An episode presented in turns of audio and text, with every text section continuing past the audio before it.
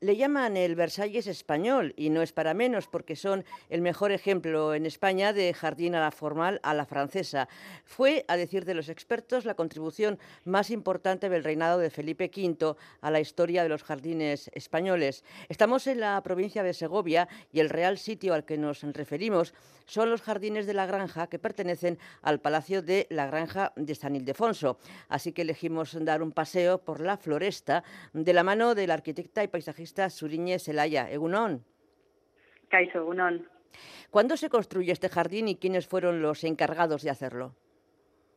Bueno, este jardín se construye a principios del siglo XVIII eh, por el mandato de Felipe V, era entonces rey de España y bueno, hay que decir que, que en esa época era muy común que la monarquía eh, se desplazara pues a los bosques situados en las montañas de la Sierra de Guadarrama pues a cazar y así y Felipe eh, se enamoró Felipe V se enamoró de ese espacio de esa zona y quiso reconstruir allí eh, un palacio y unos jardines que de alguna manera le, le hicieran recordar su niñez en Versalles. Hay que hay que recordar que Felipe V era el nieto de Luis XIV, el rey Sol, que construyó los magníficos eh, jardines de Versalles. Entonces, bueno, pues en 1720 compró una, eh, una granja que tenían eh, los Jerónimos en, en, el municipio de San Ildefonso y allí mandó construir el palacio y los jardines. Eh, su estilo, el estilo de los jardines, es completamente francés porque de alguna manera el arquitecto y jardinero que se encargó del diseño de los jardines, René Carrier, era un discípulo de, de Louis Lebeau, el arquitecto un poco de cabecera de Luis XIV en Francia. ¿Y qué quiere decir eh, jardín a la formal, a la francesa concretamente? Bueno, pues jardín a la francesa es una modalidad de jardines que, se popularizó y que, bueno, que empezó a difundirse por toda Europa a finales del siglo XVII eh, a raíz del éxito que tenían de alguna manera las creaciones del jardinero francés André Lenot, que era muy muy conocido, fue el que también diseñó los jardines de Versalles. Y las características principales del jardín francés son, por un lado, pues eh, la, la, simetría y el orden, ¿no? ese, ese control que de sobre la naturaleza que de alguna manera simbolizaba el, el poder eh, eh, de, la, de, de, de, la de, la, de la monarquía francesa en Francia en la época, ¿no? La gran escala también, los jardines franceses siempre son pues muy grandes, una escala impresionante, eh, manipulaban también, creaban juegos para manipular la perspectiva y crear ilusiones ópticas. Como trampantojos. También, sí, eso es, o, como falsear las perspectivas para dar siempre sensación de, de más grandeza, de más longitud. Eh, la escenografía siempre estaba también presente, creando pues teatros, espectáculos, eh, estatuas que decoraban el jardín, muchas fuentes. La brodería, por ejemplo, es otra característica fundamental del jardín francés, que viene de la palabra francesa bordado, y es una característica eh, en la que, bueno, pues a, través o mediante setos de boj recortados con formas eh, geométricas, pues eh, se crean unos dibujos en forma de bordados que luego se rellenan por dentro los parterres con otros materiales y, bueno, es un poco un, tipo de un tipo de jardín, ¿no? ¿Cuáles son los elementos más destacados del jardín de la granja de San Ildefonso?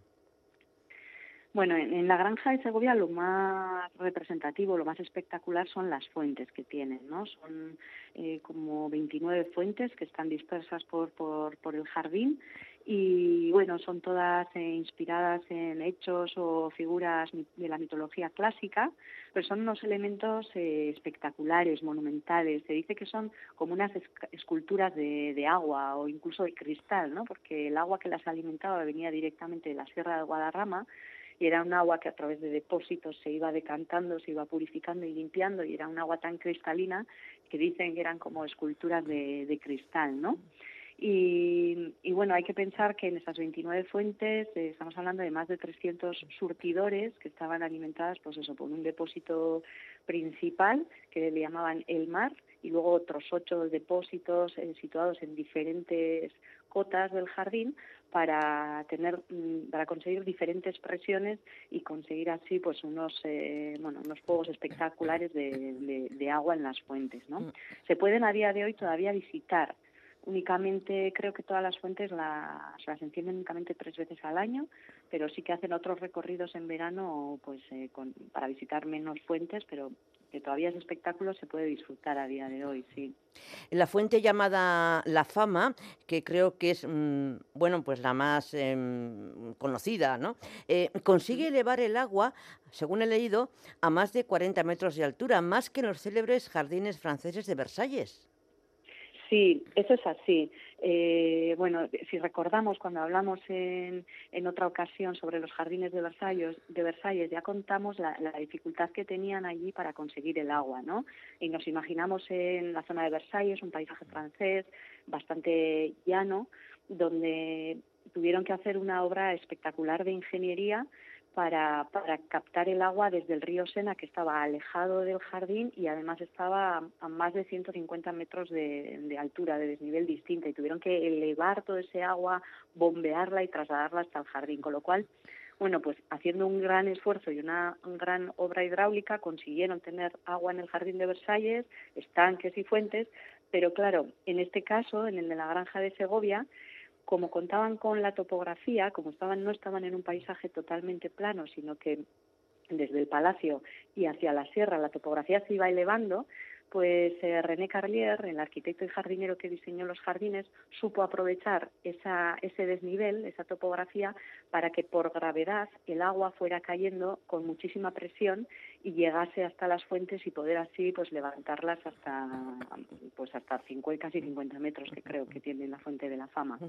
Y en este sentido, una de las cosas que más me ha llamado la atención es que aún se conserva el sistema hidráulico original y que sigue en funcionamiento hoy en día. Sí, sí, bueno, es, eh, es algo espectacular, ¿no? Es una como una red subterránea de, de caños o de conductos que tienen más de 14 kilómetros de, de longitud, eh, con tubos, algunos de hasta más de medio metro de diámetro, que son capaces de transportar 50 litros de agua por segundo y que, que, lo que hacen es eso, ¿no? Llevar el agua desde los distintos depósitos que hay hasta las fuentes que están en las zonas más próximas a, al palacio. Y eh, todo, todo se hace sin ningún tipo de motor ni de bomba, es todo por gravedad y, y con accionamiento manual. Y fue un sistema en la época, en el siglo XVIII, fue un sistema súper novedoso, ¿no? Una obra maestra de, de, ingeniería hidráulica y que, y que bueno, pues que, que, todavía hoy se puede, que está en uso, ¿no? Y, y bueno, es lo que decíamos, que se, se coge el agua de esos estanques superiores de, del mar, que es como el estanque principal que está en medio del bosque, y, y se va llevando se va llevando de, se va accionando de manera manual se van abriendo abriendo compuertas para ir dirigiendo el agua a una fuente o a otra y se puede visitar ese estanque el mar Sí, sí, sí, claro. Desde el, desde el palacio existe un eje principal que conecta el palacio a través de los jardines que están más próximos a, al palacio y hasta la zona de, del bosque. Y sí, además es una zona que, que bueno pues que es como muy tranquila muy es como un espejo que se refleja pues eh, toda la masa arbórea que hay alrededor del estanque y al fondo la sierra de Guadarrama y bueno es como muy espectacular. Vamos con otro de los elementos eh, definitorios de este jardín de la granja. La película El Resplandor nos hizo redescubrir los laberintos de jardín y la fascinación que ejercen sobre nosotros. Háblanos eh, de este, Suriñe.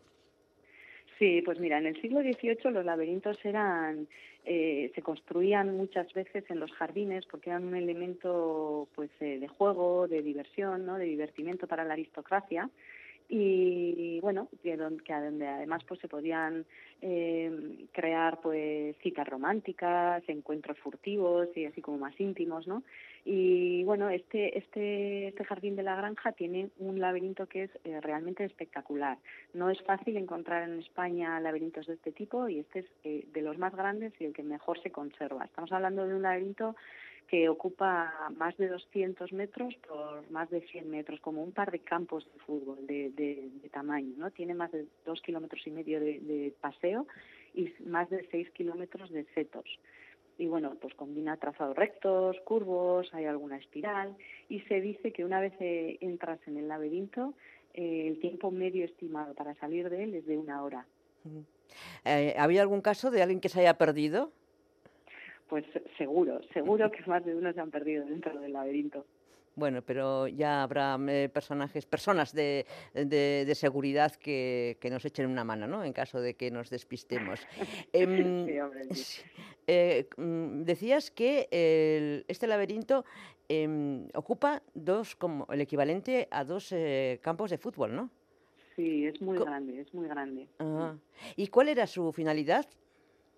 Bueno, pues eh, era un, un, espacio pues para la diversión, para el divertimento de la aristocracia. Era muy común encontrar laberintos en el siglo XVIII, en los jardines del siglo XVIII, sí. ¿Pero se han conservado la mayoría de ellos o han ido desapareciendo?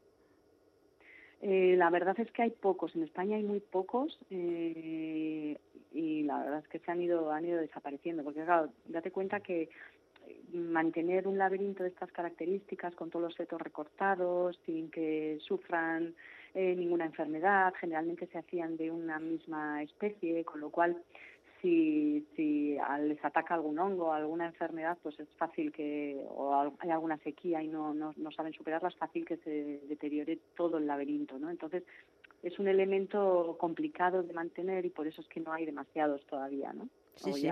Eh, muy delicado por lo que por lo que veo. ¿Qué tipo de floresta encontramos en él? Bueno, eh, el laberinto en el jardín, ¿te refieres al jardín en, general? No, al, laberinto.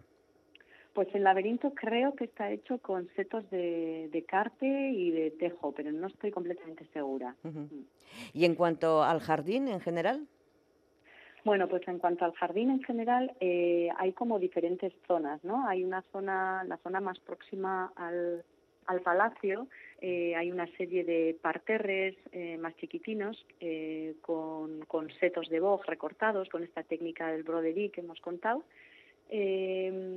Y según nos alejamos del palacio, los caminos eh, siguen teniendo un seto recortado, pero ya son setos mayores. Estos sí que son de carte y de tejo, son de, más porte, recortados con formas muy geométricas y que de alguna manera contrastan mucho con las masas arbóreas que tienen al lado, ¿no? Que, eh, o sea, son, son, lo demás son unos arbolados muy, muy grandes. Estamos hablando de un jardín que tiene más de 70.000 árboles de 150 especies distintas. Eh, hay 30 kilómetros de setos y, bueno, aunque en origen eh, el bosque de la zona, ¿no? cercana a la Sierra de Guadarrama, estaba formado principalmente por robles y pinos, hoy en día podemos encontrar, pues eso, más de 150 especies, ¿no? Desde abetos, cedros, carpes, cipreses, eh, pinos, tilos, distintos frutales, plantas arbustivas como las camelias, jaras, cornejos, avellanos, laureles, magnolias, hay un poquito de, todo, ¿no? En este caso, los árboles y arbustos requieren una poda especial y me explico. Eh, ¿La poda de jardín es diferente a la poda de ciudad? Bueno, eh, a ver, en este caso en concreto, los setos de broderie que caracterizan de alguna manera al jardín francés sí que requieren de una, de una poda como muy sofisticada, ¿no? Para mantener esas formas geométricas muy cuidadas, eh, que no se vean descuidados, que, se, que de alguna manera se, se plasme ese, ese control esa, ese control sobre la naturaleza, ¿no? Esa, esa, es como una demostración de poder, eh, del poder de la monarquía, ¿no? Entonces eso sí que requiere un mantenimiento súper, súper, eh, bueno, pues eh, muy frecuente, ¿no? Y como paisajista, ¿qué admiras de los jardines de la granja? ¿Qué nos recomiendas? Bueno, a mí una de las cosas que, que más me gustan de este jardín es que el, el lugar que, que, fue un capricho ¿no? para Felipe V, dijo aquí, aquí es donde yo quiero poner mi, mi palacio y mis jardines. Tuvo buen ojo, ¿eh? Tuvo buen ojo, es un lugar eh, muy especial, cerca de la Sierra de Guadarrama, eh, un sitio muy tranquilo, ¿no? donde él podía encontrar pues, eh, su tranquilidad, pero eh, era un lugar complicado para realizar un jardín al estilo francés porque pues no era una topografía completamente plana, estaba en pendiente y eso eh, bueno era una dificultad, ¿no? Pero a mí lo que me gusta de este jardín precisamente es eso, ¿no? Cómo eh, el arquitecto y jardinero supo hacer de esa dificultad eh, pues como la, lo, característico y lo, lo esencial ¿no? De, del jardín, que son todos esos juegos de agua, ¿no? Cómo a, través de esa o a partir de esa dificultad eh, consiguió algo espectacular para el jardín, ¿no? A mí, por ejemplo, eso es algo que me, que me alucina, que me gusta mucho. Bueno, es que esa dificultad al final se convirtió en ventaja. Eh, ya hemos visto con respecto a los jardines de, de Versalles, ¿verdad? Eso es, sí, sí, sí, imagínate, pues eh, era, era, fue un espectáculo, ¿no? De alguna manera superó con creces a, los espectáculos de agua de las fuentes de Versalles. Pues ha sido un grato paseo. Suriñe Celaya, arquitecta y paisajista. Te esperamos en breve, ¿eh? Es que ricasco. Bye, es que ricasco, Suri. Agur, agur.